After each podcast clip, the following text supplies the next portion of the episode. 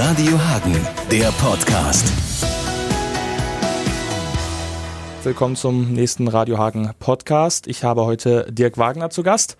Guten Abend. Guten Abend. Sie sind ja jahrelang jetzt schon dafür verantwortlich gewesen, dass der Weihnachtsmarkt in Hagen über die Bühne geht. Waren einer von vielen quasi aus einem großen Team. Jetzt wäre es vergangene Woche ja mit dem Weihnachtsmarkt in der Innenstadt losgegangen. Corona hat das Ganze nicht zugelassen. Wie sieht jetzt Ihre aktuelle Gefühlslage aus? Ja, man kann sich das vorstellen. Das nicht nur, hängt nicht nur mit dem Weihnachtsmarkt zusammen, sondern wir sind eigentlich schon seit zehn Monaten ohne Einkommen. Die ersten Veranstaltungen sind dann Ostern abgesagt worden und so hat sich über, über das ganze Jahr hingezogen. Und man hat immer gehofft. Man hat man dann auf August gehofft, dann hat man auf September gehofft.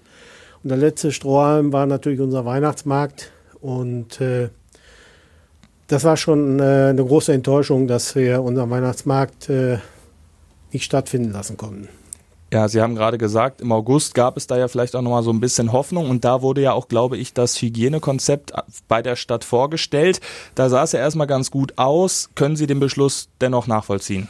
Ja, es ist natürlich so, man muss sagen, die Zusammenarbeit mit unserer Verwaltung, äh, Ordnungsamt, äh, Oberbürgermeister, den kompletten Fraktionen, das war schon äh, sehr vorbildlich und ich bin sehr froh, dass ich in einer Stadt lebe, wo Politiker und auch Verwaltungsleute viel, viel Vertrauen in die Schausteller setzen und uns auch helfen, wo sie können.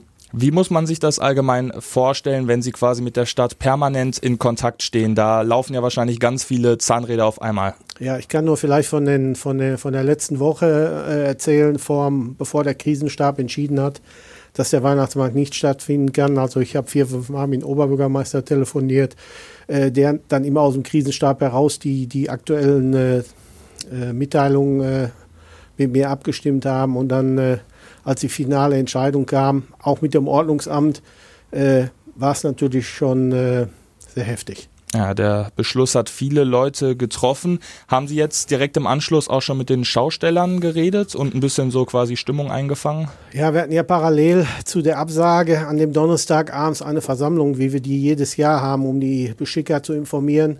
Was sind die Regularien? Was gibt es neu am Weihnachtsmarkt? Und äh, den Abend musste ich leider äh, Ihnen mitteilen, dass der Weihnachtsmarkt nicht stattfindet. Äh, ich hatte Unterstützung auch von unserem Oberbürgermeister, der gesagt hat, äh, dass ich will das mit, mittragen, äh, weil der Weihnachtsmarkt für viele Hagener, nicht nur jetzt für unsere Verwaltungsspitze oder äh, mittlerweile äh, eine Herzensangelegenheit geworden ist. Es war nicht immer so, muss ich sagen. Vor 24 Jahren, als ich den Weihnachtsmarkt übernommen habe, sah das etwas anders aus, aber mittlerweile ist der Weihnachtsmarkt in den Herzen und in den Köpfen der Hagener äh, Bürger. Und äh, deswegen ist natürlich nicht nur bei uns die Enttäuschung riesengroß, sondern bei vielen anderen auch. Sie sind ja auch quasi schon ein Gesicht für diesen Weihnachtsmarkt. Haben Sie auch dann vielleicht so ein paar Weihnachtsmarkt-Stammgäste schon angesprochen auf der Straße oder so und sind kurz in Dialog gegangen? Sie können sich natürlich vorstellen, wenn ich durch die Stadt gehe, werde ich nicht von einem nur angesprochen, sondern von ja. sehr vielen. Äh, auch in Verbindung mit den Einzelhändlern oder der Gastronomie in unserer Stadt. Äh, ich kenne sehr viele Leute. Und äh, da haben sehr viele natürlich uns auch bemitleidet irgendwo, dass es nicht hat stattfinden können. Und äh, das war schon, die Anteilnahme war schon sehr groß. Ja, das eine ist natürlich das Traurige, dass man jetzt nicht bummeln kann. Das andere sind natürlich auch ganz andere Konsequenzen, vielleicht auch in finanzieller Hinsicht. Wie sieht das jetzt zum Beispiel für die Schausteller aus? Wie kann man sich das vorstellen? Ja, es ist natürlich so, die Wirtschaftlichkeit, ich habe es gerade schon mal kurz erwähnt, äh, wir sind am letztjährigen Weihnachtsmarkt, haben wir unser letztes Geld verdient. Das ist der 23.12.2019 gewesen. Und im Moment sieht es so aus, als wenn wir bis März weiterhin keine Einnahmen haben. Und äh, es gibt, glaube ich, keine Berufsgruppe, die das überhaupt stemmen kann. Wir Schausteller, bei uns ist es halt so, wir versuchen natürlich irgendwas zu machen, weil wir die wirtschaftliche Lage ist eine Seite, aber auch die mentale. Wir legen viel in Familien, wir sitzen jetzt sehr stark aufeinander und auch die Psyche wird dann natürlich äh, nicht besser durch. Und wir versuchen hier und da äh, noch was zu machen, um auch so ein bisschen unser normales Leben wieder zu bekommen, was man uns komplett genommen hat. Äh, wir haben von der, von der Politik äh, die eine oder andere finanzielle Entschädigung bekommen. Das fing mit der Soforthilfe an was für den Moment äh, okay war, aber natürlich ein Tropfen auf dem Stein. Das war kurz vor der Rausfahrt. Wir hatten unsere ganzen Investitionen sind geplant worden. Alles ist wieder auf Vordermann gebracht worden. Wir sind in Vorkasse getreten auf die Saison, um äh, viele Sachen in unseren Geschäften zu, zu integrieren. Und äh, dann kam die Überbrückungshilfe 1, was total an uns vorbeigegangen ist. Die äh, Fixkosten, Sie können sich vorstellen, wir haben natürlich alle unsere Fahrzeuge stillgelegt. Wir haben alle unsere Kosten, die wir haben, wenn wir unseren Beruf äh, betreiben, haben wir runtergefahren. Das heißt, unsere Fixkosten sind sehr niedrig gewesen. Aber wir haben natürlich sehr viele private Kosten. Schaustellerbetriebe sind Betriebe, die sehr viel auf Eigentum aufgebaut sind aber über Generationen. Das ist nicht in den letzten Jahren entstanden, sondern über Generationen, die natürlich auch Kosten verursachen. Und äh, viele, viele von uns haben diese Kosten nicht wiederbekommen. Also entweder ist man in die Grundsicherung gerutscht oder man musste von so einer Altersversorgung leben. Das machen wir im Moment auch noch. Wir haben also, wie gesagt, auf dem Weihnachtsmarkt gehofft. Das ist leider jetzt nicht, äh, hat nicht stattgefunden. Und dann kam die Überbrückungshilfe 2 auch vom Ansatz her nicht für uns passend. Also für unsere Berufsgruppe eigentlich überhaupt nicht passend. Und dann wurde diese Novemberhilfe, die jetzt ansteht, mit 75 Prozent, die kann uns ein wenig helfen, aber unser Hauptmonat ist eigentlich der Dezember. Wir haben äh, da nicht so viele Spieltage im November und äh, insofern ist da auch die, die, die Summe, die da unterm Strich bei rauskommt, halt nicht so hoch. Wir hoffen jetzt noch, äh, dass gegebenenfalls sich hier und da noch was verändert, dass wir wenigstens noch ein klein bisschen Schadensbegrenzung machen können. Äh, das wäre dann halt für dieses Jahr irgendwo die Lösung, die jetzt für uns äh, noch da ist. Sie haben jetzt den finanziellen Aspekt erwähnt, der natürlich nicht unerheblich ist. Dann einmal den mentalen Aspekt, der trifft uns ja wahrscheinlich alle.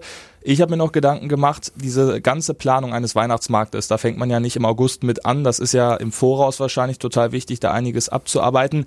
Vielleicht für all diejenigen, die sich das nicht so vorstellen können, was ist das für ein Arbeitsaufwand, einen Weihnachtsmarkt vorab zu planen? Also ich kann Ihnen sagen, der Weihnachtsmarkt ist ja seit 54 Jahren eigentlich in Familienhand. Vor mir hat den der Großvater meiner Frau gemacht und ich habe den dann vor 24 Jahren übernommen. Und zu seiner Zeit, da hat er 14 Tage oder drei Wochen vor Beginn des Weihnachtsmarktes angefangen, diesen Weihnachtsmarkt äh, zu planen und zu organisieren. Ich fange heute an, unsere erste Arbeitskreissitzung ist im April und ich habe zum Beispiel letztes Jahr hatten Jubiläum, vorletztes Jahr hatten Jubiläum mit 50 Jahren, da habe ich im Februar schon die ersten Künstler verpflichtet und die ersten äh, Highlights eingestielt. Also es ist ein Pro Prozess mittlerweile, der über das ganze Jahr läuft, äh, wo viele Sachen natürlich äh, eingespielt sind. Wie gesagt, wir haben hier super Partner bei uns in Hagen, äh, wo ich auf kleinem Dienstweg sehr viel regeln kann und, und äh, auch viele Entscheidungen hinbekomme. Aber ein Weihnachtsmarkt muss immer wieder attraktiv bleiben. Und das haben wir die letzten Jahre immer wieder versucht. Wir haben letztes Jahr sehr viel äh, neue Weihnachtsbeleuchtung installiert auf dem Weihnachtsmarkt. Die muss man natürlich im Juli bestellen oder im Juni. Sonst kriegt man die im, im November, Dezember nicht mehr. Ja.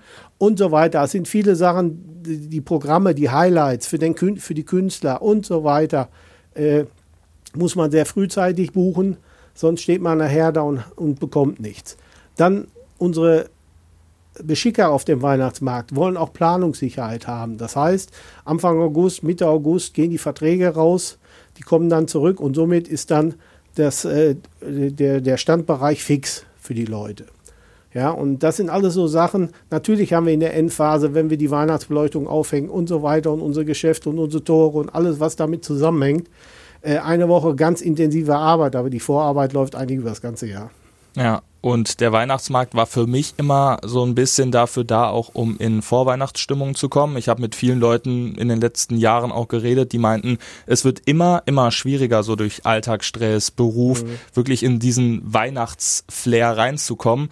Jetzt fällt der Weihnachtsmarkt auch noch aus. Haben Sie vielleicht ja Alternativen, wie man doch noch so ein bisschen Vorweihnachtszeit genießen kann? Also Sie können sich vorstellen, dass das bei uns ganz, ganz schwierig ist. Ich habe der Weihnachtsmarkt ist immer zum 23. hat der äh, Schluss gemacht, äh, weil ich immer eigentlich mit meiner Familie und wir mit unserer Familie Weihnachten zu Hause sein wollte, weil wir haben uns drauf gefreut. Wir haben das ganze Jahr eigentlich keine Feiertage und keine, keine Ruhetage an sich. Und das ist jetzt komplett weg.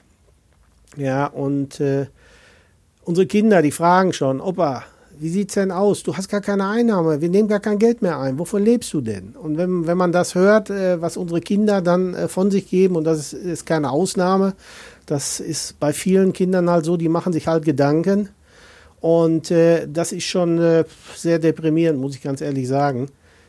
Nichtsdestotrotz muss es weitergehen. Das ist immer so unsere Prämisse der Schausteller. Wir haben ein großes Problem und das ist halt unser Ziel, was wir nicht haben. Ja, wir, wir starten jetzt in die neue Saison im nächsten Jahr äh, und äh, wissen immer noch nicht, können wir denn jetzt Ostern unsere Osterkirmes machen? Können wir dann unsere Veranstaltung weiter planen und so weiter? Also das sind alles so Unsicherheiten, die uns noch weiterhin beschäftigen. Ja, Sie haben es jetzt schon angesprochen, Zukunftsängste natürlich auch.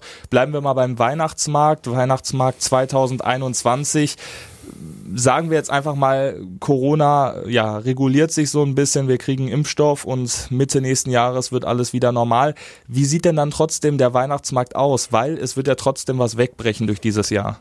Also das, das ist eine ganz klare Sache. Ich weiß von vielen Händlern, die ihr Geschäft aufgegeben haben, die, äh, wie gesagt, entweder in eine Grundsicherung gerutscht sind oder auch äh, einen Job angenommen haben, ob die dann zurückkommen wie sich überhaupt die, die, die äh, Veranstaltungslandschaft aufstellt. Wir werden sicherlich da zwei, drei Jahre brauchen, um überhaupt das Level zu erreichen, was wir hatten. Da bin ich fest von überzeugt. Also das wird noch auch noch eine Mammutaufgabe für uns werden, auch nach der Corona-Zeit, um äh, alles wieder auf den Stand zu bringen, den wir hatten. Ja es, es, ist natürlich so, wir dürfen, deswegen machen wir ja unsere Freizeitparks hier, Hagorado und den Haspa Kirmespark. Äh, Wenn es nicht anders geht, werden wir so nächstes Jahr auch wieder anfangen. Keine Frage. Aber äh, wir müssen nach wie vor immer da sein und deswegen wird hier und da mal ein Geschäft aufgestellt. Bei Kaufland versuchen die Kollegen dann Süßigkeitenstand aufzustellen oder da was zu machen. Äh, wir müssen aufpassen, dass wir nicht aus den Köpfen der Leute verschwinden. Das ist ganz wichtig. Ja, ich finde es auf jeden Fall sehr schön zu hören, nachdem Sie ja diese ganzen tristen Aspekte genannt haben, dass Sie ja scheinbar nicht unterzukriegen sind, oder?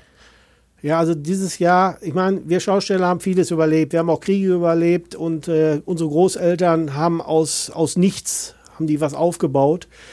Aber diese Lage, so wie sie sich im Moment darstellt, äh, kennt keiner von uns, auch wenn wir mit unseren älteren äh, Kollegen sprechen. Äh, die sind sprachlos. Das ist unvorstellbar, was, was unsere Berufsgruppe angeht. Äh, weil ich habe noch eine Eisdiele nebenher und die hat auch Einschränkungen gehabt und die musste auch zumachen. Aber da habe ich mich über den Sommer über Wasser gehalten. Das war okay. Aber wenn sie gar keine Einnahmen haben, wir, wir Schausteller, und sie haben halt die Kosten da vor der Brust. Und, und vielleicht unsere jungen Kollegen, die sich gerade ein Geschäft gekauft haben für 150, 200.000 Euro und so weiter. Dann spielen die Banken nicht mit. Also das ist eine ganz, ganz schwierige Situation, in der wir uns befinden. Und ich weiß auch nicht, wer am Ende, das wird sich nächstes Jahr zeigen. Dieses Jahr vielleicht noch nicht, das werden wir alle überbrücken können. Aber nächstes Jahr wird sich zeigen, wer am Ende noch da ist und wer nicht. Ja, wir wünschen natürlich ganz viel Erfolg, dass das klappt, viel Kraft und Durchhaltevermögen. Sie haben ja wirklich das ganze Jahr jetzt schon gekämpft, ging ja schon früh im Jahr los mit Corona. Ihnen gehören auf jeden Fall die letzten Worte. Ja, die letzten Worte. Es ist schwierig. Ich bin eigentlich immer ein sehr positiver Mensch und äh, ich bin froh, dass meine Familie gesund geblieben ist und auch viele Bekannte von mir gesund geblieben sind. Also das ist eigentlich, äh, hat oberste Priorität im Moment, wenn man so die Zahlen verfolgt und wenn man auch diese ganze Situation in den Krankenhäusern mal, das geht natürlich äh, auch an uns nicht vorbei. Das ist ganz klar. Wir leben auch mit vielen Älteren zusammen und versuchen natürlich auch da sehr äh, sorgsam zu sein, dass sich da keiner ansteckt und dass wir keinen im Krankenhaus besuchen müssen.